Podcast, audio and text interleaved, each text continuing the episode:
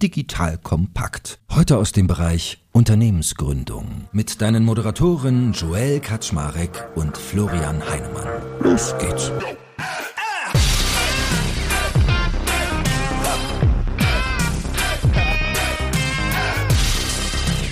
Hallo Leute, mein Name ist Joel Kaczmarek. Ich bin der Geschäftsführer von Digital Compact und auch heute geht es wieder um das Gründen von erfolgreichen Unternehmen und heute wirklich um das Gründen von sehr, sehr, sehr erfolgreichen Unternehmen, nämlich Unicorns. Also Unicorn ist ja gemeinhin die Bezeichnung für ein Startup, was einen Wert von einer Milliarde Euro hat oder manchmal auch Dollar, je nach Markt. Und wir wollen darüber sprechen, wie kann ich eigentlich die Wahrscheinlichkeit, das zu realisieren, erhöhen. Sprich, vom Startup zum Unicorn. Wir machen einen Dreiteiler daraus, haben wir beschlossen. Und zwar widmen wir uns in der ersten Folge dem Thema attraktiver Nordstern. Was das ist, werdet ihr in der Folge hier gleich noch hören. Es geht darum, wie man sich als Team im Prinzip den Kurs setzt Richtung Einhorn. Also werden über Purpose reden, über Unternehmenswerte, Geschäftsziele und einiges mehr. Bevor dann noch zwei weitere Folgen äh, dem nachkommen. Und zwar einmal reden wir über AAA-Teams, was die eigentlich als Scale-Up-Haltung haben müssen, um das zu schaffen. Und als drittes, wie erreiche ich funktionale Exzellenz. Das sind drei Themen, die eigentlich zu einem Vierfachthema gehören. Nämlich nach hinten raus würde man eigentlich noch Wachstumskapital dazu nehmen. Aber der liebe Florian Heinemann, der auch heute wieder an meiner Seite ist und ich da schon viel drüber geredet haben, haben wir beschlossen, erstmal nur diese drei Parts zu machen. So, und jetzt muss ich euch noch eine Sache erzählen. Und zwar, wir haben das erste Mal einen Gast dabei. Also, der Druck ist heute hoch. Lieber Martin Schilling, auf dich. Seist schon mal herzlich willkommen geheißen hier. Danke, Joel. Martin schon in sehr erfolgreicher Position bei N26 unterwegs. Er stellt sich aber selbst gleich mal vor und hat ein Buch geschrieben, das nennt sich The Builder's Guide to the Tech Galaxy: 99 Practices to Scale Startups and into Unicorn Companies. Das muss ein großartiges Buch sein, weil da hat ein großartiger Medienmacher ein Vorwort geliefert und ein nicht minder großartiger Venture-Experte hat an dem Buch mitgewirkt, wie ich gelernt habe. In Klammern der liebe Florian. Hallo auch. Das ist schön, dass du da bist. Herzlich willkommen. Und darüber wollen wir reden heute. Also, Martin, wir freuen uns, dass du unser erster Gast hier mal bist. Der Heinemann teilt mal die Bühne, großzügig wie er ist. Und das gleich dreimal mit dir. Also, wie gesagt, das erste Mal zum Thema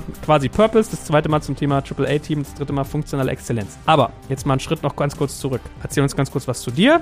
Und dann haben wir, glaube ich, noch zwei wichtige Sachen, die wir vorab mal besprechen sollten. Nämlich erstens, was hat es mit dem Buch auf sich? Warum finden wir eigentlich Unicorns ein wichtiges Thema? Und zweitens, ihr habt euch ja einen Aspekt beim Unicorn-Building rausgesucht. Da gleich mehr zu. Aber jetzt erstmal zu dir. Sag mal, wer du bist. Also, ich bin missionsgetriebener Serienunternehmer. Serienunternehmer, ich habe fünf Firmen in den letzten 15 Jahren gegründet und skaliert, unter anderem das Fintech N26. Ich war in einer entscheidenden Phase bei N26 dabei. Ich bin reingegangen 2018 als COO. Wir hatten damals 300 Mitarbeiter und bin raus, als wir dann 1500 Mitarbeiter, also fünfmal so viele zwei Jahre später hatten. Also eine fantastische Scale-Up-Story und da habe ich sehr viel mitgenommen. Missionsgetrieben, weil ich glaube, dass wir in Europa mehr Einhornfirmen gründen müssen. Und zwar im Hintergrund, in den letzten zehn Jahren haben wir in Europa ein Drittel aller VC-finanzierten Startups gegründet. Das finde ich unfassbar faszinierend. Das ist viel besser als in den Dekaden davor. Aber nur 14 Prozent also aller Unicorns. Das heißt, wir können in Europa Startup, wir können noch nicht so gut Unicorn. So, und diesen Scale-up zu unterstützen, darüber handelt das Buch. Ihr Lieben, hier ist Joel von Digital Kompakt und Leute, es vergeht, glaube ich, keine Woche, wo mir Sven Weizenegger, der Moderator von unserem Hackers-Podcast, nicht begeistert von seinem Job bei der BWI erzählt. Mal berichtet er mir von seinem Besuch beim Eurofighter, mal spricht er über den Austausch mit Generälen und Top-Politikern oder einfach von der Agilität in seiner Organisation ganz allgemein. Also, der macht kräftig einen auf dicke Hose, also habe ich mit den Jungs und Mädels von der BWI mal gesprochen und möchte dir das Unternehmen als unseren Partner ans Herz legen, wenn du selbst im Cyber- oder Tech-Bereich aktiv bist oder sein willst. Die BWI ist nämlich eines der größten IT-Service-Unternehmen in Deutschland und unterstützt die Bundeswehr bei ihrer Digitalisierung. Eine wichtige Aufgabe ist die Einführung von Innovation in der Truppe, aber das Aufgabenspektrum ist auch noch sonst total breit von Beratung über Realisierung bis zum Betrieb. Jetzt denkst du, was heißt das denn genau? Wir sprechen hier von einem IT-Service-Unternehmen, das wie gesagt die Bundeswehr bei seinen Digitalisierungsprogrammen unterstützt. Und das aber auch Innovationstreiber mit eigenen Innovationseinheiten wie dem Cyber Innovation Hub der Bundeswehr und Inox, dem BWI-internen Innovationsteam ist. Du merkst, das BWI ist ein attraktiver Tech-Arbeitgeber, der als hundertprozentige Bundesgesellschaft in der Rechtsform einer GmbH das Beste aus zwei Welten bietet. Auf der einen Seite eine hohe berufliche Sicherheit mit wichtigem Purpose und gleichzeitig aber auch viel Dynamik in der Umsetzung. Wenn du also auch so begeistert wie Sven zur Arbeit gehen möchtest, dann schau dir das BWI jetzt einfach mal selbst an. Ich habe dir unter digitalkompakt.de slash BWI eine Weiterleitung eingerichtet. Und natürlich finde ich das auch in den Shownotes und alle Sponsoren findest du immer auch auf unserer Sponsorenseite unter digitalkompakt.de slash Sponsoren. Gut, verstanden. Also überzeugungsgetrieben. Lass uns das nochmal einen Ticken vertiefen. Dann kann Florian auch ja mal seine Einsicht zu geben. Ich bin ja immer bei diesem ganzen Unicorn-Bingo so ein bisschen befangen. Also ich finde, es widert immer so ein bisschen an. Kennt ihr noch früher so diese, als man sich noch getroffen hat in echt, wenn man immer so diese Cocktailparty-Gespräche hatte? Wer ist dein Investor? Wie viel Cola hast du aufgenommen? Wie viele Mitarbeiter? War immer so dieses Pimmelfechten, was da dann losgeht. Und jetzt mittlerweile ist es irgendwie so, ja, hier, Unicorn, ja, nee, okay, nee, danke, dann tschüss. Dann ist da drüben der Kindertisch für dich. Also ich finde persönlich, Unicorn-Gedanke ist jetzt kein Selbstzweck, dass man sagt, oh, ich muss jetzt hier irgendwie so die, die Ego-Karte äh, hoch, hochtouren, sondern natürlich geht es ja um, um, um Purpose eigentlich, also um so eine gewisse Sinnstiftung, dass ein Unternehmen auch was macht. Und viele sagen ja auch, wir brauchen nicht so viele Unicorns, sondern mehr Zebras, was so diese Purpose-getriebenen sind. Also die Wahrheit liegt wahrscheinlich irgendwo dazwischen. Aber vielleicht könnt ihr beide nochmal spiegeln. Also Martin, du als erster, weil du hast ein ganzes Buch, ganzes Buch dem Thema gewidmet, warum du das für wichtig hältst und dann natürlich der liebe Florian auch. Ja, genau. Also ich, ich finde das einen super wichtigen Punkt. Also es geistert ja manchmal in den sozialen Medien rum, Unicorn Building sei das Shareholder Value Syndrom aus den 80er Jahren wiederbelebt. Ja? Und das ist nicht der Fall aus meiner Sicht. Es gibt drei große Gründe, warum wir diese Firmen brauchen. Erstens, diese Firmen werden Millionen neuer Jobs schaffen. Zweitens, sie sichern unsere digitale Souveränität als Europa. Ja? Unsere Rolle als Europa stärken diese Firmen. Und drittens, sie sind auch ein Beitrag zu den großen Fragen der Zeit. Ne? Also Stichwort klimaneutrales Industrieland. Die Technologien, die diese Firmen entwickeln, helfen einfach dabei.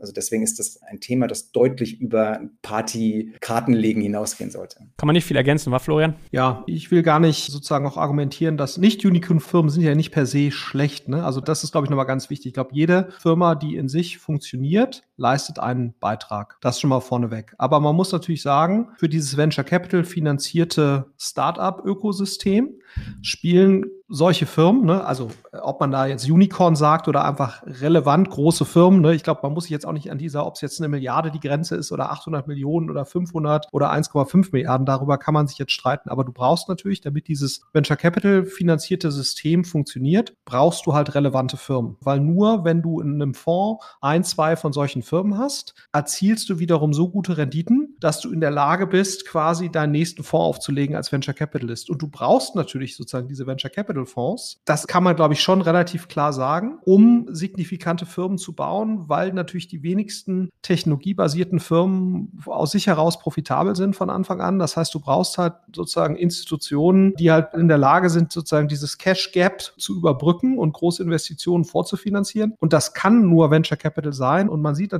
auch schon an so Ländern wie in den USA, ne, wo 40 Prozent der Firmen im Standard Poor's Index, 500 Index sind Venture Capital finanziert. Also deutlich höher als jetzt die Quote der Firmen, die du jetzt mal in deutschen Aktienindizes siehst. Und das spiegelt sich dann natürlich auch ein Stück weit darin wieder, welche Positionen die amerikanische Wirtschaft im Kontext dieser digitalen sozusagen Szene hat. Ne? Und wenn man natürlich sieht, dass die digitale Tech-Szene wahrscheinlich so einer der wesentlichen Wertgeneratoren der letzten zehn Jahre war, auch global gesehen, dann ist es natürlich schon relevant, dort als Volkswirtschaft vertreten zu sein. So, und, und wenn man diese Zusammenhänge so ein Stück weit versteht, ist einem auch klar, dass diese Firmen zumindest mal eine gewisse Rolle auch haben, auch über sozusagen jetzt den Benefit der Investoren und Gründer hinaus. Die helfen einer Volkswirtschaft leistungsfähig zu sein. Und wie gesagt, es gibt sogar die Diskussion, dass es wahrscheinlich jetzt weniger die Unicorns sein werden, sondern eher die Dekacorns, ne? also wie jetzt ein UiPath oder ein Zalando oder ein Adyen oder ein Spotify, die dann letztendlich die Bedeutung haben werden für diesen Wandel, den Martin vorhin beschrieben hat. Ne? Also insofern, und es kann auch ganz viele Zebras geben. Ich freue mich auch über jedes Zebra, was es da gibt. Die leisten auch einen Beitrag. Das, aber ich glaube, es ist kein Entweder-Oder, sondern es sollte eher ein Und sein. Und man darf natürlich bei allen Impact-fokussierten Firmen auch eines nicht vergessen. Es geht natürlich nicht darum, auch nur im Kleinen was Gutes zu tun. Das ist sehr schön und das ist auch für die involvierten Individuen etwas, was gut ist. Aber geringe Größe geht natürlich auch immer mit begrenztem Impact zwangsläufig einher. Das darf man immer nicht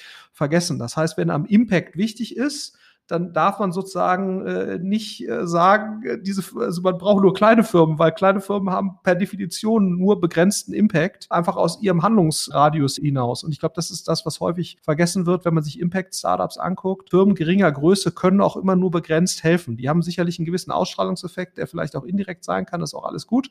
Aber man braucht, auch wenn man Impact in den Vordergrund stellt, braucht man relevante Firmen. Das ist, sonst muss man Kompromisse machen beim Impact. Guck, Martin, so läuft es immer. Jemand denkt, alles ist gesagt und der Heinemann hat immer noch eine bessere Idee, hat er recht. Das, ja, da hat er auch gute. Also ich, ich würde gerne eine Sache ergänzen und zwar die Deka Unicorn-Idee von Florian. Es gab ja im Juni 2021 die Scale Up Europe-Initiative von Macron und Co., die ja zu Recht sagen, wir brauchen in Europa in den nächsten zehn Jahren zehn Big Tech-Firmen auf dem Niveau von SAP plus, ja, so 100 Milliarden plus Bewertungen. Und es ist wirklich wichtig, das geht hier nicht im Kern um den Erfolg der VC-Szene, das hat der Florian auch gerade gesagt, sondern es geht um den Erfolg der europäischen Volkswirtschaft. Und wir haben das Rennen gerade im B2C-Bereich mit Facebook, Instagram und Co., das haben wir verloren. Das darf uns im B2B-Bereich, vor allen Dingen, wenn es in die Industrie geht, also diese sogenannte Machine Economy, das dürfen wir nicht verlieren. Ja, das ist das Rückgrat der europäischen Volkswirtschaft. Und da wollen wir eben mit den Unicorns und den Dekacorns einen Beitrag leisten, auf die nächsten Jahrzehnte die Wettbewerbsfähigkeit von Europa zu sichern. Ich überlege gerade wieder an einen 100 Milliarden Firma. Ist das dann ein Centicorn wahrscheinlich, ne? genau, 10 Centicorns.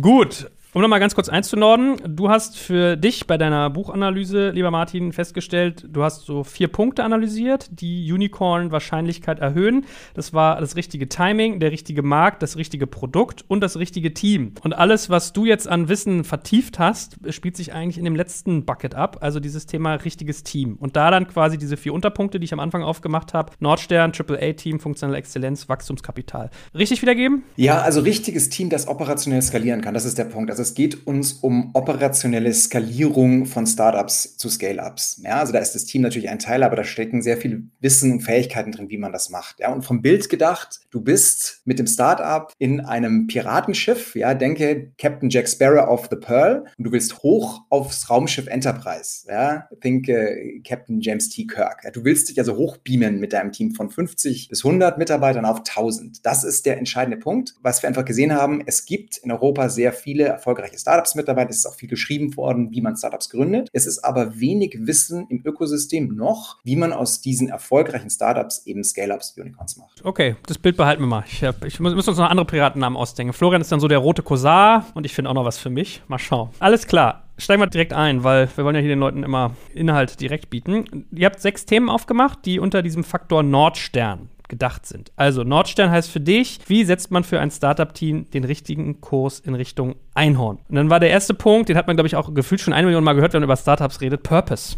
Was gehört denn da für dich drunter? Ja, lass uns vielleicht nochmal einmal einen Schritt zurück machen und, nochmal fragen, warum ist denn überhaupt dieses Richtung geben so wichtig? Das ist aus meiner Erfahrung zumindest eins der unterschätztesten Themen, wenn du Scale-Ups baust. Ja, warum? Weil in der Early Startup Phase funktioniert es halt so. Da brauchst du nicht ganz so klar in der Richtung sein. Du iterierst dich durch. Du musst, du musst auch eine gewisse Flexibilität in Richtung zeigen, um überhaupt erfolgreich zu sein. So, aber dann da gibt es relativ viele Studien dazu. Warum brauchst du dann einen klareren Nordstern? Also erstens, das treibt einfach Wachstum. Also eine Firma, die da sehr klar sind, haben eine doppelt so hohe Wahrscheinlichkeit im Sinne der, der Total Shareholder Return erfolgreicher zu werden. Zweitens, das hilft Investments zu sichern. Das kann Florian vielleicht gleich nochmal kommentieren. Wenn du nicht sehr klar bist, wo du hin willst, vor allen Dingen dann im Startup-Bereich, dann hast du sehr schnell Investoren, die sofort Nein sagen, weil sie es einfach nicht verstehen. Und drittens, diese Themen, die wir gleich diskutieren, die sind extrem wichtig, um ein hervorragendes Team zu attrahieren. Ja, also da gibt es Studien, die sagen, Firmen mit sehr klarer Richtung haben eine 40 Prozent geringere Kündigungsrate. Ja, also deswegen, das ist nur noch mein Appell, wer ein Startup oder Scale-up leitet und in Führungsposition unterwegs ist, genau Richtung zu geben, ist eine der zentralen Herausforderungen und Aufgaben einer Führungskraft. Ja, ich meine wahrscheinlich auch einfach aus Fokussierung heraus. Ne? Ich mag immer diesen Satz, Hokus Pokus, keep the focus. Und ich, dann habe ich immer so Warren Buffett im Kopf, der, glaube ich, gesagt hat, um erfolgreich zu sein, musst du öfter Nein sagen als Ja. Und das kannst du halt viel, viel besser, wenn du genau weißt, okay, mache ich jetzt gerade eine Kreditkarte für Kinder, deine, deine alte Firma, oder bin ich jetzt hier irgendwie Neobank? Was ist denn eigentlich die Stoßrichtung? Aber Florian, skizziere doch mal aus deiner Sicht äh, dieses Thema Nordstern, so wie es Martin auch gerade eingenommen hat. Ist da was dran, dass du als Investor auch sagst, da wo der Nordstern äh, klarer gesetzt ist, heller leuchtet für ein Startup, das ist für mich als Investor auch einfacher, da Ja oder Nein zu sagen? Ja, also ich glaube, es ist halt viel einfacher. Wenn man das hat, macht es halt sehr viele Dinge sehr viel leichter. Ne? Also du kannst dich leichter Investoren präsentieren. Du kannst, Mitarbeiter tun sich leichter, weil sie wissen, was sie tun müssen. Ne? Und das ist ja gerade so das Problem bei, bei, bei Scale-Ups oder bei schnell wachsenden Firmen. Da kommen sehr viele neue Leute dazu, die müssen sich irgendwie da einfinden.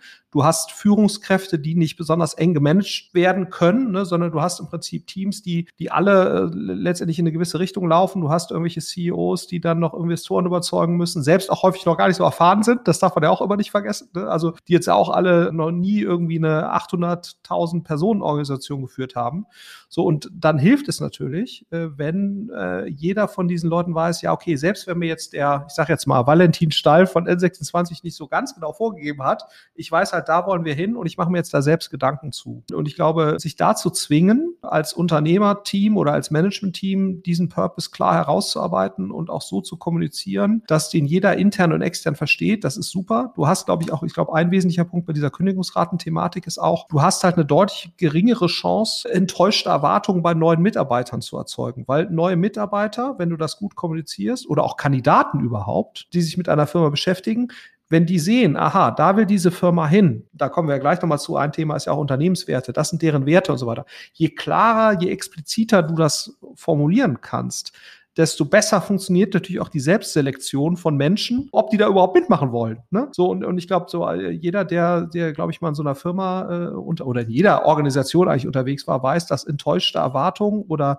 oder Erwartungen, die irgendwie anders gelagert sind als das, was man sich ursprünglich oder die Realität anders vorfindet als das, was man erwartet hat, dass das eins der häufigsten Gründe für Leute fühlen sich nicht wohl, Konflikte und so weiter. Und, und ich glaube, das sind alles Themen, die kannst du mit einem klaren Purpose und dann eben, wie gesagt, kommt, kommst du ja gleich nochmal zu, Martin, das Thema Unternehmenswerte, das dann eben entsprechend unterstützen. Insofern hat das eigentlich nur Vorteile. Purpose war der erste Baustein von insgesamt sechs, die du unter Nordstern geordnet hast. Also wir sind jetzt hier mal richtig beratermäßig in Strukturdenke unterwegs, Martin. Was meinst du denn mit Purpose? Also wir haben das jetzt so in den Raum geschmissen, als wenn jeder damit schon was anfangen kann. Was ist denn Purpose nochmal spezifischer gedacht auf Unicorn? Ja, also die Purpose beantwortet die Frage, wie macht dein Unternehmen den Planeten zu einem besseren Ort? Also ein paar Beispiele, was sind gute Purposes? Also Google hat ja Organize the World's Information, Make it universally accessible. Uber, Transportation as reliable as running water everywhere for everyone. Ja, das sind gute Beispiele für, für Purpose. Was macht aus meiner Sicht, aus unserer Sicht einen Purpose gut? Das sind drei Dinge. Erstens, ein Unternehmenszweck, also der Purpose, reicht und nützt nicht nur den Stakeholdern des Unternehmens. Ja, es ist nicht nur bezogen auf Kunden, Lieferanten, Mitarbeiter und Investoren, sondern es geht breiter in die Gesellschaft rein. Also das ist der erste, erste Kriterium. Das zweite, er ist nie voll erreichbar.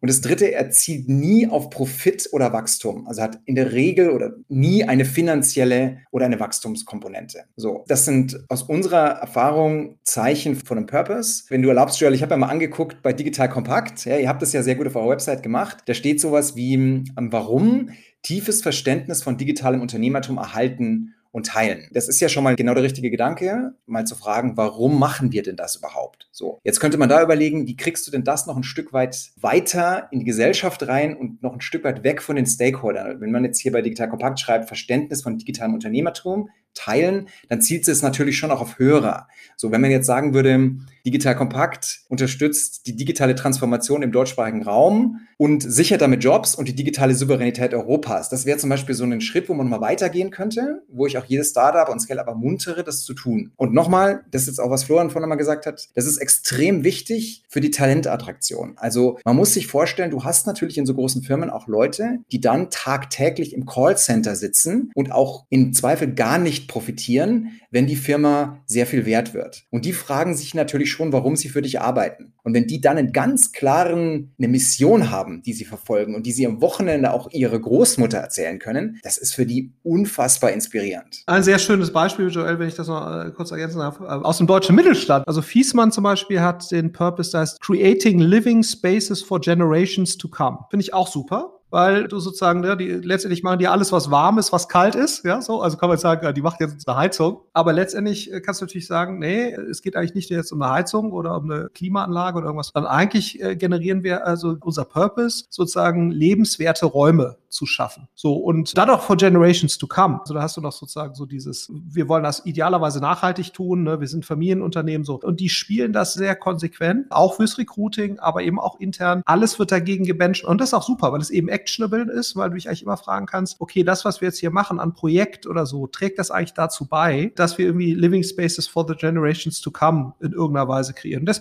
das finde ich auch e, e echt cool. Also das, äh, weil, also es ist nicht nur die coolen Silicon Valley Unternehmen, sondern es gibt durchaus auch leuchtende Beispiele im deutschen Mittelstand. Genau, und da vielleicht nochmal die Kriterien drüber gelegt. Florian, das passt super. Ne? Also das ist ein Purpose, der zielt jenseits von den Kunden. Ne? Also du kommst auch dann ja mit zukünftigen Generationen in diese Spaces rein, auch wenn du nicht Kunde von Fiesmann bist. Das ist kein Profit- oder Wachstumsthema Thema und es wird nie voll erreichbar sein. So, ne? Das passt also als Beispiel hervorragend. Ja, und es ist ganz lustig, als du uns als Beispiel genommen hast, ich wollte das auch einwerfen. Ich habe die Tage in so einem Marketing-Workshop irgendwie unser Start with Why runtergebetet und habe dann einen Einlauf gekriegt und es stimmte auch, dass er meinte, ey, euer Why ist aber so ich fixiert. Ihr macht nur so Nabelschau. Du musst das kundenzentriert machen. Also wenn ich sage, mein Why ist Neugierde, ich möchte Digitalwissen tief verstehen und mit anderen teilen, dann ist es meine Motivation. Aber es geht ja darum, was mache ich für den Kunden. Das heißt, eigentlich wäre eine Digital-Kompakt-Mission richtig formuliert, genau wie du sagst. Ich möchte andere Leute besser machen in ihrem täglichen Tun und mache das irgendwie, also ich möchte sie fortbilden, ich möchte sie lehren und das auf das Thema Digitalisierung gemünzt. Also da merkt man ja, alles, was du jetzt gerade gesagt hast zum Thema Purpose, hat halt wirklich so ein Aussenden auch an andere. Zweiter Punkt, Unternehmenswerte. Das ist ja auch immer so, ne? Wo wir jetzt gerade Mittelstand hatten, da hat man ja immer noch wirklich so Werte quasi mit der Muttermilch aufgesogen. Als Startup muss man sich das manchmal noch so ein bisschen postrationalisieren. Was ist denn da deine Anleitung zum Erfolgreichsein? Also der klassische Fehler bei Werten ist Paste and Copy.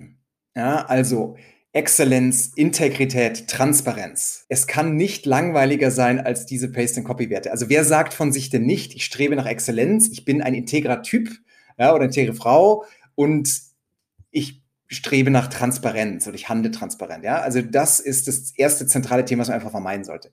Was wir gesehen haben, gute Firmen machen auch hier ein paar Dinge richtig. Also erstens, Sie haben einen Prozess aufgesetzt, der inklusiv ist. Also du setzt Werte nicht top-down, gerade in so schnell entstehenden Firmen. Ein guter Prozess ist in der Regel, da gibt es das Top-Management, das mal da den ersten Vorschlag macht, dann spielst du das den Mitarbeitern zu und die kommentieren das, ergänzen, dann geht es wieder hoch zum Top-Management und so weiter. Also du hast so ein Stück weit so einen Schlangenlinienprozess, dass du die, die Kollegen alle und die Kolleginnen alle mitnimmst. Das ist das Erste. Das Zweite, die Werte sollten eine Geschichte des Unternehmens erzählen. Also Beispiel, Twilio hat den Wert Wear the Customer's Shoes. Das war von denen am Anfang ganz wichtig, irgendwie die, die, die Welt aus Sicht der Kunden zu sehen. Was die dann gemacht haben, die fragen ihre Kunden nach alten Schuhen. Also ich war Kunde von Twilio bei N26, ich habe denen meine alten Schuhe gegeben, die hängen jetzt in deren Büro. Oder zum Beispiel Airbnb, die haben einen Wert Serial, be a Serial Entrepreneur und Serial wie Müsli geschrieben, also Cereal. Ja? Warum? Weil die Gründer von Airbnb am Anfang der Firmengeschichte Obama Flakes verkauft haben. Die hatten so wenig Geld, die mussten irgendwie Geld herbekommen und haben dann Cornflakes verkauft. Deswegen, und der Wert sagt aus, mach halt mit dem, was du hast, möglichst viel. Ja, also das,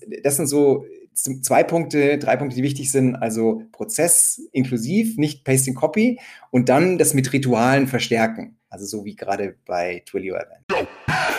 Werbung. Aufgepasst! Wenn du ein B2B-Unternehmen bist, möchtest du jetzt deine Sales Pipeline mit neuen B2B-Leads füllen und dafür empfehlen wir dir unseren Partner SalesViewer. SalesViewer lässt sich total einfach erklären. SalesViewer entschlüsselt nämlich Unternehmen, die deine Webseite besuchen und zeigt diese in Klarnamen an. Du und dein Team sehen also ganz genau, wer eure Webseite besucht und wofür sich diese potenziellen KundInnen interessieren. Und dann gibst du einfach Vollgas, denn du kannst diese Unternehmen dann ja zielgenau ansprechen und einfach zu neuen KundInnen machen. Im Marketing und Vertrieb ist das also eine Wahnsinnsunterstützung für die B2B-Lead-Generierung. Deshalb nutzen schon viele Marktführer wie Stepstone, Avato Systems, Spot5, Talon One oder die Vodafone-Tochter Grand Centric SalesViewer und generieren damit täglich neue B2B-Leads. Und wenn das für dich interessant ist, dann teste SalesViewer doch einfach mal kostenlos. Alles, was du dafür wissen möchtest, findest du unter folgender Weiterleitung digitalkompakt.de slash salesviewer. Und wie immer verlinke ich dir das auch auf unserer Sponsorenseite unter digitalkompakt.de slash Sponsoren. Das war's mit dem Werbespot. Das ist ja lustig, weil ich habe mich so zurückerinnert, als wir damals Gründerszene gebaut haben, weiß ich auch, haben wir die Werte, glaube ich, auch mal geguckt. Was macht ein Team Europe, unser Investor, so? Also, ich glaube, das ist echt so ein normales Ding auch. Florian, aber erzähl du mal, du siehst ja ganz viele Startups und ich weiß, dir ist sowas immer sehr wichtig, dass man den Leuten diese Denke mit auf den Weg gibt. Was siehst du denn da so am Markt? Ja, also ich glaube, das Problem ist eben so ein bisschen am Anfang, in der frühen Phase, denkst du natürlich so, das sind eigentlich irrelevante Themen. Ne? Also dann, man jagt von Finanzierungsrunde zu Finanzierungsrunde. So, und dann merkt man, wenn man so wächst, oh, eigentlich bräuchten wir irgendwie eine Vision, Mission, wir bräuchten irgendwelche Werte und dann wird das dann irgendwie so dahingestöpselt. Und das ist eigentlich natürlich nicht gut. Also ich glaube sozusagen auch gerade die Serial Entrepreneurs, ne, also die im Sinne mit S und so vorne, die achten da schon stärker drauf, auch von Anfang an sowas zumindest mal mit anzustoßen. Also dass man sagt, ich glaube, man muss nicht von Anfang an jetzt klar formulierte Werte wie so zehn Gebote haben. Aber ich glaube, zu sagen, man stößt diesen Prozess an, dass einem das wichtig ist, dass man sowas explizit macht und dann nach einer gewissen Zeit bezieht man eben die Mitarbeiter ein, das zu tun. Das wäre Best Practice. Das ist aber eher die Ausnahme, ist meine Wahrnehmung. Und wie gesagt, bei den Serial Entrepreneurs sicherlich nochmal ein Stück weit besser, in Anführungsstrichen, weil die halt dann schon mal, also wenn die vorher mal erfolgreich verkauft haben, weil die dann halt sehen, irgendwann brauche ich das ne, und es hilft. Und ich bin ja ein großer Fan von Pfadabhängigkeit, also des Konzepts der Pfadabhängigkeit. Das heißt also, ich glaube, dass du, wenn du von Anfang an an eine gute Konfiguration hast, dann bringt dich das auf einen anderen Entwicklungspfad, auf einen idealerweise besseren. Ne? Und wenn die aber nicht so gut ist, dann ist dein Entwicklungspfad auch schlechter. Das gilt sowohl für IT-Architektur, aber eben auch für solche Themen. Ja? So. Und ich glaube, das muss man sich halt klar machen, dass man genauso wie wir sehr stark propagieren, dass Startups eine Minimum Viable Brand haben sollten, also zumindest mal so ein grobes, konsistentes Messaging-Korsett und Designvorstellungen, ist es, glaube ich, wichtig, so eine Minimum Viable, ja, Culture äh, sozusagen für sich zu identifizieren, wo man sagt, so ein paar Dinge, die sind einem wichtig und das dann sozusagen im weiteren Verlauf wieder anschaut und wieder hochhebt und sagt, so können wir jetzt hier eigentlich das schon weiter definieren. Also ich glaube, es macht keinen Sinn für eine Fünf-Mann-Bude jetzt da alles total explizit schon, ne? also vielleicht, wenn du jetzt irgendwie so, keine Ahnung, ob Elon Musk das macht oder irgendwie die nächste Firma gründet, weil der schon ganz genau weiß, wird so, so, so. Das muss ja immer irgendwo authentisch sein. Aber ich glaube, zu sagen, oh, das Thema ist wichtig, wir heben das regelmäßig hoch, werden immer expliziter und klarer in dem, wie wir es tun und wir versuchen im Prinzip ein paar Kulturträger oder relativ breit mit einzubeziehen. Und es gibt auch jemanden, dessen Thema das ist von Gründerseite. Das ist, glaube ich, auch nochmal wichtig. Ich glaube, wenn man diese Sachen beachtet, dann macht man schon mal eine Menge richtig. Total. Vielleicht noch eine Ergänzung zu Florian, weil du ja auch Mission and Vision erwähnt hast. Es gibt unfassbar viele schlechte Mission and Vision Statements. Da gibt es sehr viel Konfusion. Also es war auch ein Grund, warum wir überhaupt dieses Kapitel geschrieben haben. Also diese sechs Punkte, die wir gerade durchgehen, die sollen Mission und Vision ersetzen. Also die machen das Ganze wesentlich präziser und schärfer. Gut, kommen wir zum dritten Element. Also wir hatten als erstes Purpose, dann Unternehmenswerte. Man merkt, es baut sich ein Stück weit auf. Und jetzt kommen wir zu der Achse Geschäftsziel, beziehungsweise du hast es auch die Business Ambition oder Ambition genannt. Das heißt, die Entwicklung von langfristigen Geschäftszielen. Jetzt bin ich natürlich neugierig, jemand, der sich da viel Gedanken drüber gemacht hat. Also du hast ja auch viel Blick links, rechts, was funktioniert gut, was nicht gewagt, Martin. Was ist denn da so dein Best Practice? Ja, also dieses Thema Business Ambition oder Geschäftsziel ist in der Regel das einfachste. Also wer das nicht hat, da muss man starten. Das erwarten ja auch die Investoren da als einen der ersten Punkte. Also Beispiel Netflix. Bis, also ein frühes Geschäftsziel von Netflix. Bis 2030 soll jeder Haushalt mit Kabel oder Satellit in jedem Markt mit Breitbandzugang oder Fernsehen ein Netflix-Abo haben. Also ein sehr scharfes Geschäftsziel, wo du sagst, du nimmst die Abonnementenrate als, als Kennzahl oder eine Reihe von Fintechs, die machen das ja auch öffentlich. Also wir wollen bis 2030 100 Millionen täglich aktive Kunden haben. Zalando ist auch ein gutes Beispiel, die haben das vor kurzem auch öffentlich gemacht. Also die sagen, das Gross Merchandising Volume, also die Bruttowarenmenge, die über ihren Marktplatz läuft, soll bis 2025 30 Milliarden Euro betragen. Ja, also was die alle richtig machen ist, sie nehmen sich ein bis zwei messbare Geschäftskennzahlen raus und stellen sich dann ein sehr optimistisches, ein realistisches, aber optimistisches Szenario in fünf bis zehn Jahren vor. Und das, also jetzt mal vielleicht, kannst du nochmal sagen, Joel, digital kompakt, so, ne, da wäre das wahrscheinlich die Abonnenten oder die Reichweite bis 2025 oder so. Das wäre dann da ein analoges Geschäftsziel. Äh, ist bei mir in der Tat anders. Also ich sehe Podcast mittlerweile mehr als Währung im Sinne von Marketingkanal. Also ich will eigentlich andere Conversions treiben, aber Gedanke richtig verstanden. Ja, von daher. Florian, erzähl du aber mal, was hast du denn da an der Front? Das ist ja in der Tat eigentlich, du müsstest ja fast eher mit overambitious sozusagen Geschäftszielen zu tun haben in der Regel. Also da, da würde ich mal tippen, das ist man wahrscheinlich gewohnt im VC-Bereich, dass Leute das gut können, oder? Ja, wobei du wirst erstaunt sein. Also vielleicht erstmal einen Gedanken vorneweg. Also erstmal glaube ich,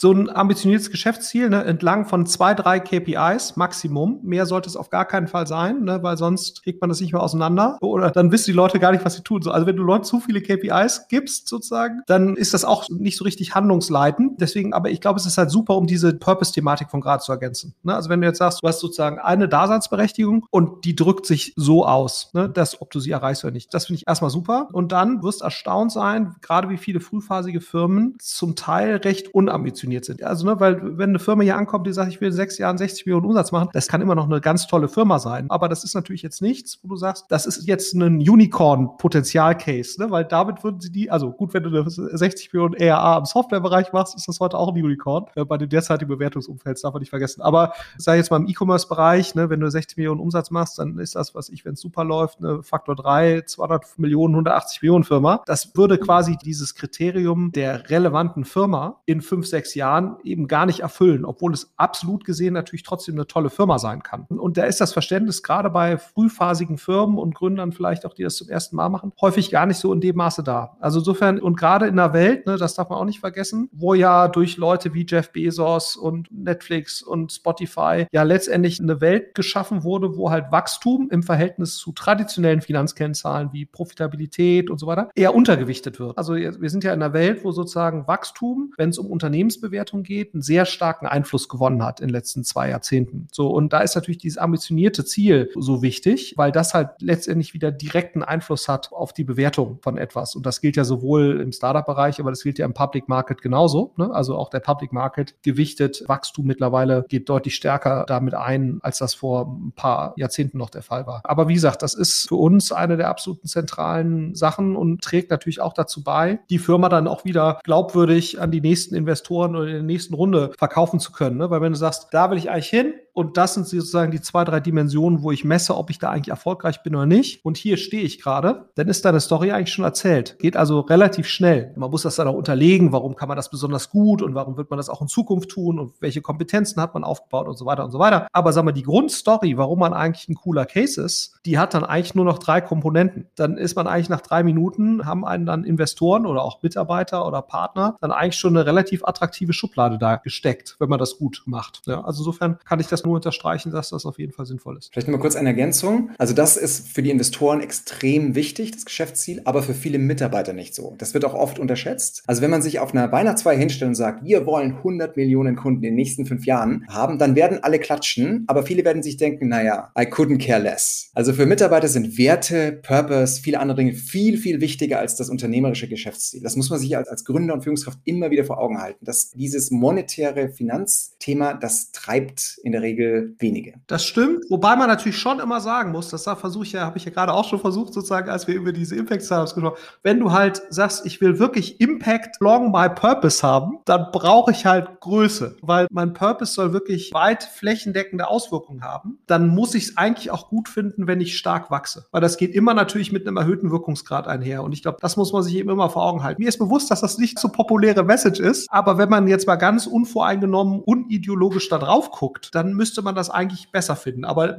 Martin hat komplett recht, dass das natürlich nicht unbedingt so eine populäre Botschaft ist. Ich finde das ein super Punkt von Florian, weil wie man den Connex herstellt, ja, du sagst ja im Prinzip idealerweise als Führungskraft in einem Start- und Scale-Up, hey, wir wollen diesen Wachstumscase machen und hier ist unser Ziel. Warum? Naja, wir haben doch einen Purpose und wir schaffen nur mit der Größe diesen Purpose zu erreichen. Also das ist ein, ein sehr schöner, schöne Idee von Florian, diese, diesen Connex herzustellen. Und könnt ihr mal einen Tipp geben? Also Florian, wenn du sagst, da kommen viele irgendwie zu unambitioniert daher. Es ist ja auch immer so eine gewisse Balance, wenn ich von einem Investor auftrete, wie realistisch wirken meine Ziele. Es gibt ja diesen Spruch, klar, ich glaube, aim for the moon and land among the stars. Also selbst wenn du es nicht bis zum Mond oder zum Mars schaffst, was du dir vielleicht als überbordendes Geschäftsziel setzt, bist du immer noch weitergekommen, also bis zu den Sternen, anstatt nur irgendwie in der Stratosphäre hängen zu bleiben, wenn du das nicht gemacht hättest. Auf der anderen Seite ist es ja auch so, Overselling ist ja immer so ein auch sensibles Thema, gerade bei uns Deutschen, die ja so ein Stück weit zurückhaltend sind. Also wie viel Ambition tut einem denn gut bei? Geschäftsziel? Also ich glaube, es ist schon gut, sich nicht komplett unrealistische Ziele zu setzen. Also ja, es sollte ambitioniert sein, aber man, muss natürlich irgendwann mal in so ein, also ich kann es jetzt nur sozusagen beurteilen, auch aus der, sozusagen, als ich noch da bei Zalando etwas involvierter war oder auch bei About You, die ja jetzt gerade da ihren Börsengang gemacht haben. Irgendwann haben die schon geschafft, muss man sagen, ihre Ziele dann auch tatsächlich zu treffen. Und für mich ist das schon auch ein Kriterium von einer sehr gut geführten Firma, wenn du die Wirkmechanismen, die, wie die zusammenhängen und so weiter, wenn du die so gut verstehst, dass du dann auch irgendwann mal selbst bei einem hohen Ambitionsniveau irgendeine Art von Planungssicherheit hast. Bloß ich glaube, man muss da differenzieren. Ne? Ich glaube, das Ziel, jeder breitbandfähige Haushalt sollte irgendwann ein Netflix-Abo haben bis 2050. Das ist ja wahnsinnig ambitioniert und vielleicht gilt diese Planungsgenauigkeit, die ich jetzt gerade angesprochen habe, dann auch erstmal die nächsten zwei, drei, vier Jahre. Und trotzdem kannst du halt ein sehr ambitioniertes Langfristziel haben. Ich glaube, das schließt sich nicht unbedingt aus. Ich bin halt immer ein großer Fan davon, sich das sehr klar zu formulieren und auch ambitioniert zu formulieren, weil man dann auch selbst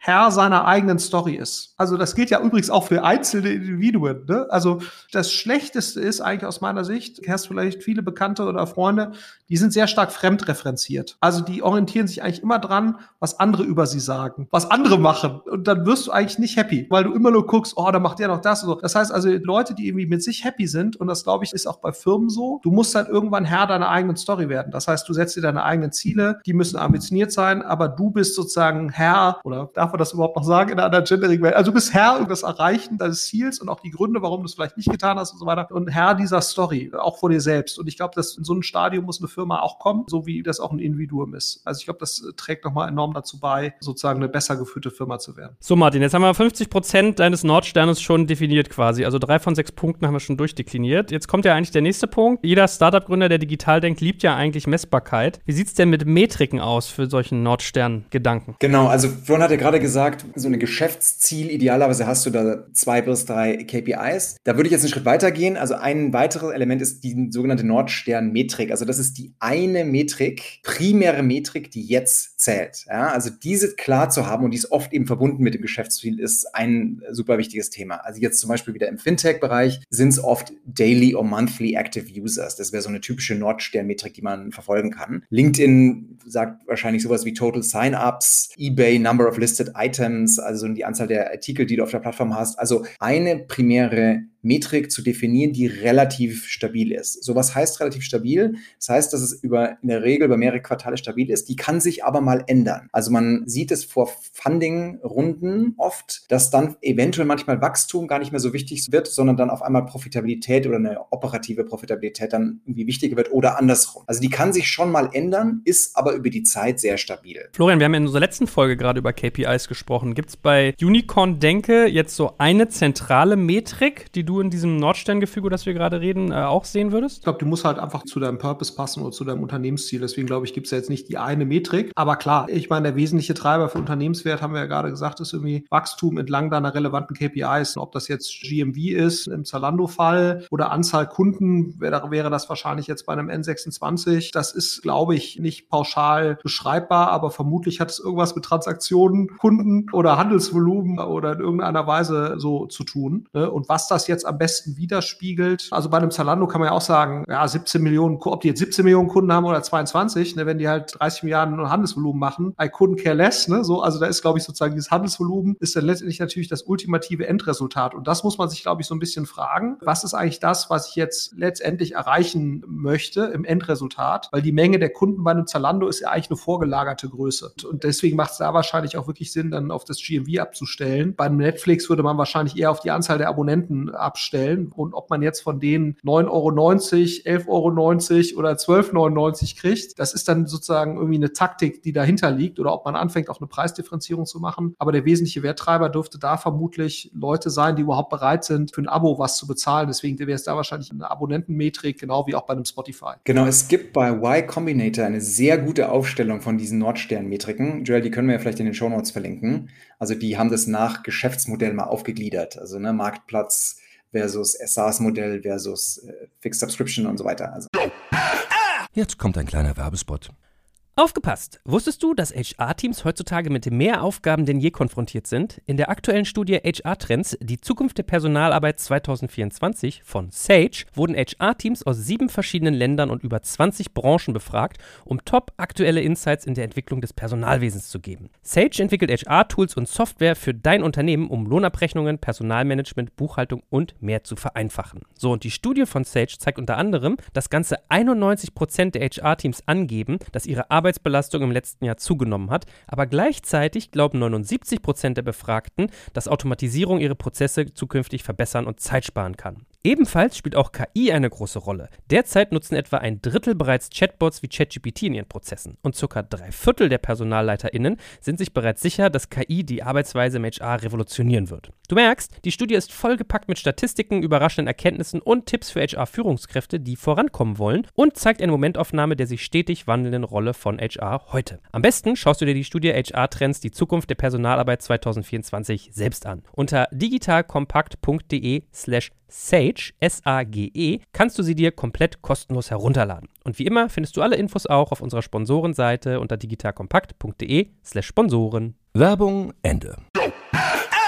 Gut, jetzt haben wir ja noch gar nicht drüber gesprochen, was man eigentlich für Purpose, Werte, Versprechen nach außen hin verspricht. Also wir haben jetzt beim Nordstern sehr darüber geredet, als erstes einen eigenen Purpose haben, der den Planeten besser macht, dann klare Werte, Prinzipien, nach denen man arbeitet. Aber nochmal ganz wichtig, Planeten besser machen, geht es halt nicht sozusagen um eine idealisierte, die Welt wird bunt und so weiter. Ne? Also auch dem Menschen günstigeren Zugang zu Finanzprodukten zu geben, ja, macht die Welt besser. Also auch ein Gorillas ne, kann die Welt für die die Mama, die irgendwie zwei Kinder zu Hause hat und für die das total nervig ist, einkaufen zu gehen, macht für die jetzt erstmal die Welt Weltbesser. Ne? Also ich glaube, das ist nochmal ganz wichtig, dass Weltbesser eben nicht im weltverbesserischen ideologischen Sinne gemeint ist, sondern schon breiter. Also hoffe ich, also denke ich mal zumindest, Martin, dass ich dich da richtig interpretiere, ne? weil das wird häufig so ein bisschen unpräzise formuliert. Ja, lass uns doch vielleicht an dem Punkt nochmal kurz diese Zebra versus Unicorn-Diskussion einmal aufmachen. Das macht einen, aus meiner Sicht, einen Scheinwiderspruch auf. Man kann einen weltverbessernden Purpose haben und ein brillantes, finanzstarkes Unternehmen bauen. Nochmal, was Florian vorhin gesagt hat, die Größe bringt den Impact für einen guten Purpose. Also man kann das verbinden. Deswegen mag ich diese Zebra-Unicorn-Diskussion gar nicht so, weil das, es gibt ein gutes Unicorn, muss einen ganz klaren Purpose haben, der irgendwie den Planeten besser macht und gleichzeitig Investoren und irgendwie glücklich machen und Kennzahlen erreichen. Gut, ich sehe schon, euch entgeht nichts. Hier muss ich genau aufpassen, was ich sage, aber sehr berechtigt, ja, wenn hier die durchstrukturierten Menschen reden. Also ich fasse aber nochmal ganz kurz zusammen. Wir haben über Purpose gesprochen, über Unternehmenswerte, über die Business Ambition und die Nordstern-Metrik. Aber wir haben ja noch gar nichts gesagt als Leistungsversprechen, also als Value Proposition zum Kunden hin. Gibt es da für Unicorns jetzt nochmal höhere Ansprüche bei den Kundenversprechen, als man sie als Startup ohnehin schon hat, Martin? Also das ist wahrscheinlich eines der schwierigsten Themen, die wir bisher besprochen haben. Also wie kriegst du kristallklar hin, was ist dein Leistungsversprechen und was ist die Komplikation da? Du arbeitest, du iterierst dich als Startup natürlich da ja auch irgendwie hin. So.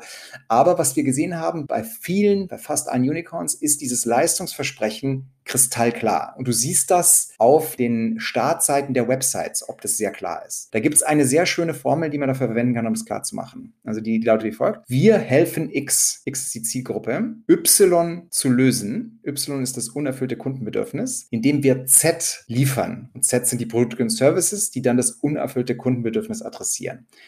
Shopify, super Beispiel. Also, wir helfen Händlern, Händlern ist die Zielgruppe, online mehr und besser zu verkaufen. Das ist das unerfüllte Kundenbedürfnis, indem wir, und jetzt kommen die Produkte und Services, eine Plattform bieten, alles jedem zu verkaufen, Marketingkampagnen zu realisieren und mit einem Dashboard das Geschäft zu managen. Ich mache mal ein Beispiel für Digital Kompakt, so wie ich mir das vorstellen würde. Also, wir helfen X. Wer ist es? Führungskräfte und Experten der Digitalbranche sowie der digitalisierenden Unternehmen, Zielgruppe. Ihr Verständnis von digitalem Unternehmertum zu vertiefen, das ist das unerfüllte Kundenbedürfnis, indem wir liefern konsumierbare Medieninhalte zu digitalen Trends, Branchen, Geschäftsmodellen und Unternehmen. Das wäre ein recht klares Leistungsversprechen, dass man eben dann, wenn du jetzt da kristallklar bist, wunderbar auf die Startseite packen kannst, das dann wiederum deine Konversionsraten und Kundenakquise treibt. Ich muss mich ganz kurz aus dem Podcast verabschieden. Lieber Martin, ich habe mitgeschrieben und muss mal ganz kurz hier meinen Webseitenbaukasten neu bauen. Also in der Tat, äh, ich, was ich bei dir bewundere, ist diese geistige Präzision. Also ich merke selber, wenn man am Steuer sitzt von einer Firma, dann kann man ganz viele von diesen Dingen sagen. Purpose, Werte, Business Ambition, Leistungsversprechen. Aber man kann es nicht so sauber separieren. Das ist genau das, was Florian auch meinte mit Mission, Vision und so sauber auseinanderzukriegen. Deswegen habe ich gerade so diesen Scherz gemacht. Ich denke, ja, fuck, den Kram habe ich schon irgendwie jetzt zehnmal erzählt in Meetings. Aber das mal so hart sauber runterzunageln mit X, Y und Z, ne, das ist so, also da steckt eine unglaubliche Komplexität hin, obwohl es so einfach ist. Also Einfachheit ist manchmal unglaublich schwer. Deswegen hast du vielleicht auch gesagt, das ist unser härtester Punkt jetzt. Florian, du, du guckst nachdenklich. Wie geht's dir mit dem Thema? Ich suchte gerade nochmal, weil mich das erinnerte an die, es gibt ja von äh, Nadella, also dem Microsoft-Chef, gibt es diese Leadership-Prinzipien und eins davon, und ich wollte jetzt eben alle erwähnen, aber eins davon ist im Prinzip Create Clarity, weil er sagt, das ist eigentlich die Voraussetzung dafür, um hohes Energielevel zu erzeugen und so weiter. Und das kann ich nur total unterschreiben. Vielleicht nochmal einmal auf das Thema Kundenversprechen. Warum ist das auch so wichtig? Und ich sag mal, sämtliche Unicorn-Firmen oder sämtliche substanzielle Firmen, die, die man baut, basieren ja eigentlich alle drauf, auf, dass sie eine überdurchschnittliche Kundenretention haben. Warum ist das so? Weil du natürlich letztendlich im B2C-Bereich führt eine überlegene Kundenretention zu einer niedrigeren Marketingkostenquote ne, und damit dann eben zu einer überlegenen Profitabilität oder überhaupt erst zu einer Profitabilität. Also jetzt ein Unternehmen wie Zalando oder HelloFresh kannst du gar nicht machen ohne eine ausreichende Retention, weil dir sozusagen sonst die Marketingkosten aus der Kurve fliegen würden. Ne? So, und das ist in letztendlich modifizierter Form im B2B-Bereich natürlich ganz genauso. Wenn du nicht irgendeinen total unfair Advantage hast, warum Kunden bei dir bleiben müssen. Ich hatte heute Morgen das, das Ableseunternehmen bei mir zu Hause. Die lesen so die Wassersachen ab. Das sind auch so Private Equity Owned Dinger die müssen jetzt keinen überlegenen Kundennutzen erzeugen, ne, weil sie letztendlich es irgendwie über Bestechung oder sonst irgendwas schaffen, einfach bei dir abzulesen. Also die haben irgendwie 50 Prozent EBIT-Profitabilität. So, aber wem auch immer dieses Glück nicht geschenkt ist, äh, die sozusagen Kunden mit Wahlrecht haben, und das sind ja 99,9 Prozent aller Firmen, so, die brauchen letztendlich ein überlegenes Kundenversprechen und müssen das natürlich auch kontinuierlich updaten, um zu schauen, bin ich relativ zu meiner Konkurrenz eigentlich besser. Und ich glaube, das kann man bei fast allen Firmen sehen, die langfristig erfolgreich sind, dass die es schaffen, in irgendeiner Form eine höhere Kundenzufriedenheit zu erzeugen als andere. Und ich glaube, dieses Kundenversprechen klar zu formulieren und schauen, was die Treiber, die darauf einzahlen, ist eine total wichtige Voraussetzung, um das eben festzustellen. Und ich glaube, vielleicht auch nochmal ein Learning. Man sieht bei einer Reihe von Unternehmen, die letztendlich es nicht schafft, auf der Marketingseite zu skalieren, hat das eigentlich immer den Grund oder sehr, sehr häufig, mal abgesehen davon, dass sie es marketingseitig vielleicht auch handwerklich nicht gut machen. Aber wenn sie es handwerklich gut machen und das Unternehmen skaliert trotzdem nicht, dann basiert das eigentlich in der Regel immer darauf, dass dieses Unternehmen es eben nicht schafft, überlegen Kundennutzen im Verhältnis zur Konkurrenz zu erzeugen. Das ist eigentlich immer sozusagen die zugrunde liegende Ursache, warum dann Marketing sich eben nicht skalieren lässt, weil die eben nicht die Retention schaffen, darüber nicht die Lifetime Values und darüber eben nicht in der Lage sind, das Marketing zu skalieren. Also insofern, das ist, glaube ich, egal ob B2B, B2C, ist das eine relativ klare Gesetzmäßigkeit. Genau, also vielleicht nochmal einmal so ein bisschen aus der Praxis, wie man da weiterkommt. Also die eine zentrale Diskussion ist oft, was ist denn jetzt das zentrale, unerfüllte Kundenbedürfnis, das wir adressieren? Da gibt es in der Regel fünf bis sechs, die man irgendwie auch alle mit adressiert, aber du hast eben oft ein bis zwei wirklich zentrale Punkte. Also vorhin nochmal im Beispiel Shopify, eine online mehr und besser zu verkaufen. So, da könnte man auch sagen, Zeit sparen oder so, das ist es aber wahrscheinlich nicht. Und dann die besten Firmen, wenn man jetzt an Shopify guckt oder zum Beispiel Medium, die schreiben dann das zentral unerfüllte Kundenbedürfnis, was sie adressieren, ganz oben auf die Landingpage und schreiben dann quasi die Features und Services, die sie liefern, als drei, vier Punkte drunter. Also da würde ich jeden gerne munter nochmal hinzugucken, wie das Medium und Shopify macht. Das ist ein sehr gutes Beispiel, wie man eine vermutlich sehr gut konvertierende Startzeit auf einer Website kreiert. Spannend. Letzter Punkt. OKRs. Also eine Methode, die, glaube ich, wenn ich mich nicht täusche, ursprünglich von IBM erfunden wurde, durch Google sehr bekannt wurde, steht für Objectives and Key Results. Also man nimmt seine Ziele, versetzt die quasi mit Schlüsselergebnissen, die man erzielen möchte und misst dann und betrachtet, wie man diese erreicht hat. Du hast, lieber Martin, äh, geschrieben, es geht darum, Ziele zu operationalisieren, zu messen und intern abzustimmen. Magst du das mal vertiefen? Gerne. Also viele Startups sagen, sie haben OKRs, haben sie aber nicht wirklich. Also weil OKRs oft verwechselt wird mit Management by Objectives aus den 80er Jahren ja, des letzten Jahrhunderts. Also es geht bei den OKRs nicht um Top-Down-Zielsetzung, sondern es geht um einen Prozess, Ziele gemeinsam zu entwickeln, sie transparent zu machen und nachzuhalten. Das ist das Zentrale. Und wir haben da in unseren Recherchen so fünf große Fehler gesehen, die man da, auf die man aufpassen muss. Also erstens, OKRs sind teilweise nicht ehrgeizig genug. Na, das muss man wirklich verstehen bei OKRs. Wenn ein Team regelmäßig alle OKRs erfüllt, waren die Ziele nicht ehrgeizig genug. Ja? Also 70 Prozent Zielerreichung ist das, worauf man in der Regel zielt. Das heißt, du baust auch Scheitern und du akzeptierst auch Scheitern damit im, im System. Zweitens, zu stark top-down. Also OKRs werden so im Sinne, Team zieht nicht mit, jetzt schreibe ich halt mal die OKRs fürs Team. Das ist in der Regel keine gute Idee. In der, der oder die, die die OKRs umsetzt, die Person sollte sie, sollte die erste Version schreiben. Ja, und dann wird sie gemeinsam poliert. Dann drittens, die Schlüsselergebnisse, also die Key Results, werden teilweise in Aktivitäten formuliert und nicht in messbaren Outputs. Ja, also Beispiel für eine Aktivität. Wir analysieren, wie die Konversationsrate oder die Conversion Rate gesteigert werden kann. Das ist jetzt eine Aktivität. Output-orientiert wäre jetzt irgendwie Steigerung der Conversion Rate von Anmeldung zur Erstaktivität um fünf Prozentpunkte bis zum Ende des Quartals. Ja, also da sehr quantitativ reinzugeben oder qualitativ, aber in dem Sinne, du kannst es abrechnen. Dann zu viel viele Key Results. Auch das ein typisches Thema. Du hast ein Objective und machst dann sechs, sieben Key Results. Da sollte man auf drei bis fünf kommen. Und letztes Fehler, was wir gesehen haben, der letzte Fehler ist, das Tracking ist nicht vorhanden. Also du definierst die OKRs, aber dann werden sie am Ende des Quartals nicht nachgehalten. Also was ich gemacht habe bei N26, das hat gut funktioniert. Wir haben in der Regel am Anfang des Quartals die OKRs gesetzt. Also meine Teams und ich haben dann uns am Ende des Quartals letzte Woche wieder zusammengesetzt, die bewertet gemeinsam und gleichzeitig die neuen fürs nächste Quartal definiert. Was empfehlt ihr denn da eigentlich? Also was du auch gerade beschrieben hast, ist ja, bei OKRs ist man sehr schnell bei Stretch Goals. Also Ziele, die eigentlich, da sind wir wieder bei diesem auf den Mond zielen, in den Sternen landen, eigentlich zu hoch sind. Also du weißt, du kannst immer nur 80 Prozent erreichen. Wie wichtig ist das in dieser Unicorn-Denke, dass Ziele von vornherein eigentlich überbordend hochgesetzt werden? Also das ist jetzt verbunden auch mit einem Wert. Das ist jetzt nicht nur der Prozess der OKRs. Ich habe die Erfahrung gemacht, impossible is nothing. also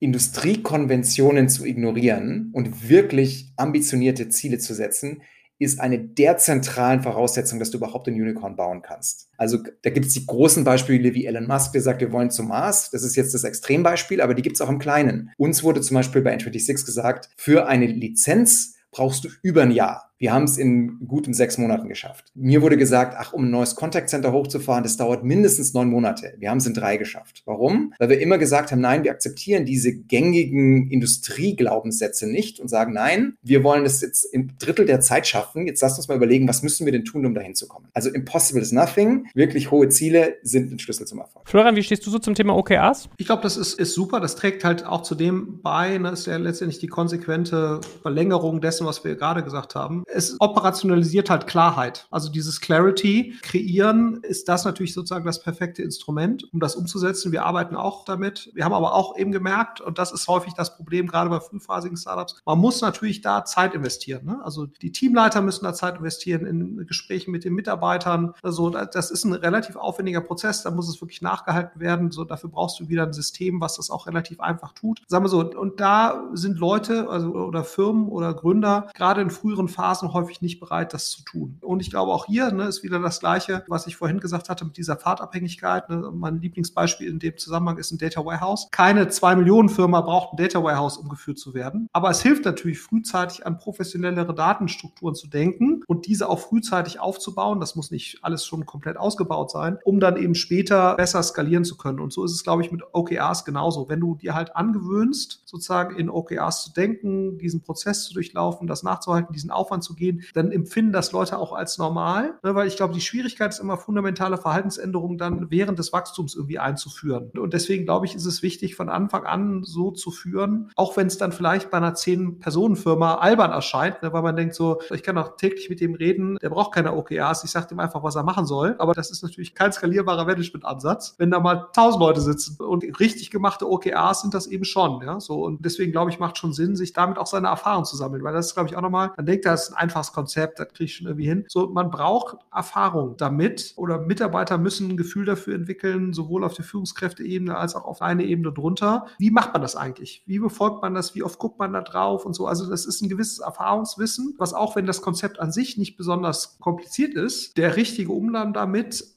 erfordert nach meinem Verständnis Übung. Absolut. Also das gilt jetzt für alles. Eines der zentralen Schwierigkeiten, nicht nur bei den OKRs, sondern bei den anderen Dimensionen ist, du bist als Führungskraft im Start- und Scale-Up von operativen Themen zugeworfen. Ja, hunderte Probleme regnen auf dich herab. Und dann dir die Zeit zu nehmen, die Zeit rauszuschneiden, in diese Themen, in die Nordstern-Themen zu investieren, ist eben schwierig, aber zahlt sich aus. Eine Möglichkeit, wie man das operativ gut umsetzt, ist, man hangelt sich von Offsite zu Offsite. Also so im Sinne von, wir haben immer versucht, drei bis vier, jetzt bei N26, das kenne ich aber von vielen Firmen, drei bis vier Offsites pro Jahr ist ein gutes Ziel. Und in diesen Offsites hast du zwei, drei Tage, wo sich das Team vorbereitet, über die längerfristigen Themen zu sprechen. Und da kann man sehr schön die gerade diskutierten Nordstern-Themen unter. Gut, jetzt haben wir einen Inlandsflug, solange es die noch gibt, darüber gesprochen, wie man den Nordstern-Faktor bei Unicorn-Ambitionen hingebaut kriegt. Martin, fass du nochmal ganz kurz zusammen. Was sind so die wichtigsten Top 3 Einsichten, die du Leuten mitgeben möchtest für heute, für unsere erste Session, wenn ich mein Startup in Richtung Unicorn schieben möchte? So, also was über allem steht, sich genug Zeit zu nehmen, nehmen, um den Nordstern zu klären, auch wie Florian ja gerade mehrmals gesagt hat, damit man Clarity herstellt. Also das ist die Basis, trotz hohem operativen Druck. Und dann gibt es drei Dinge, die ich auch Early Startups sehr ans Herz legen würde. Erstens, dein Purpose. Wie machst du die Welt zu einem besseren Ort in der definierten Weise klar zu haben? Das ist erstens. Zweitens, wie bekommst du dein Geschäftsziel ambitioniert und klar? Und drittens, wie kriegst du dein Leistungsversprechen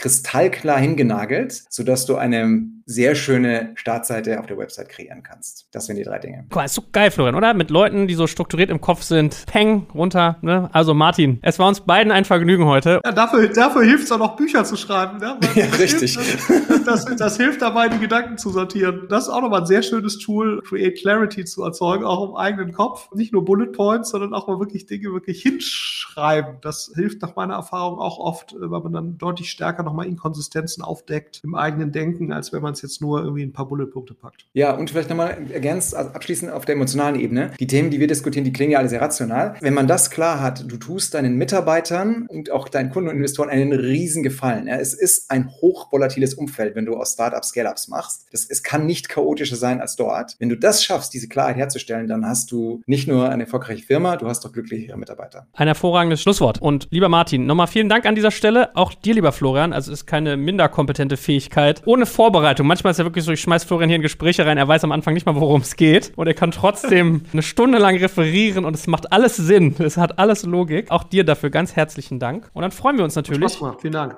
Genau, auf die zweite Folge mit dir, lieber Martin. In diesem Sinne. Ich mich ebenso. Danke euch. Danke fürs Zuhören beim Digital Kompakt Podcast. Du merkst, hier ziehst du massig Wissen für dich und dein Unternehmen heraus. Wenn du mit uns noch erfolgreicher werden möchtest, abonniere uns auf den gängigen Podcast-Plattformen. Und hey, je größer wir werden, desto mehr Menschen können wir helfen. Also erzähl doch auch deinen Kolleginnen und Kollegen von uns. Bis zum nächsten Mal. Jetzt kommt ein kleiner Werbespot.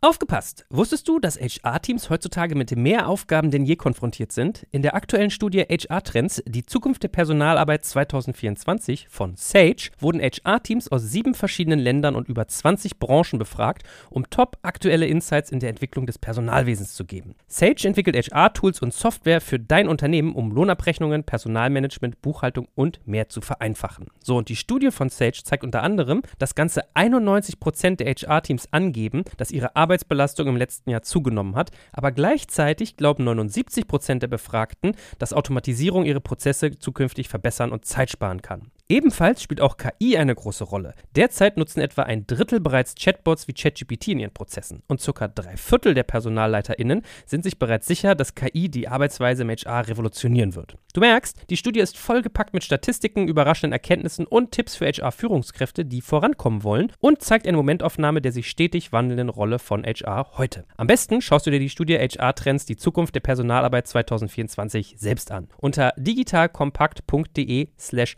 Sage, S-A-G-E, kannst du sie dir komplett kostenlos herunterladen. Und wie immer findest du alle Infos auch auf unserer Sponsorenseite unter digitalkompakt.de slash Sponsoren. Werbung Ende.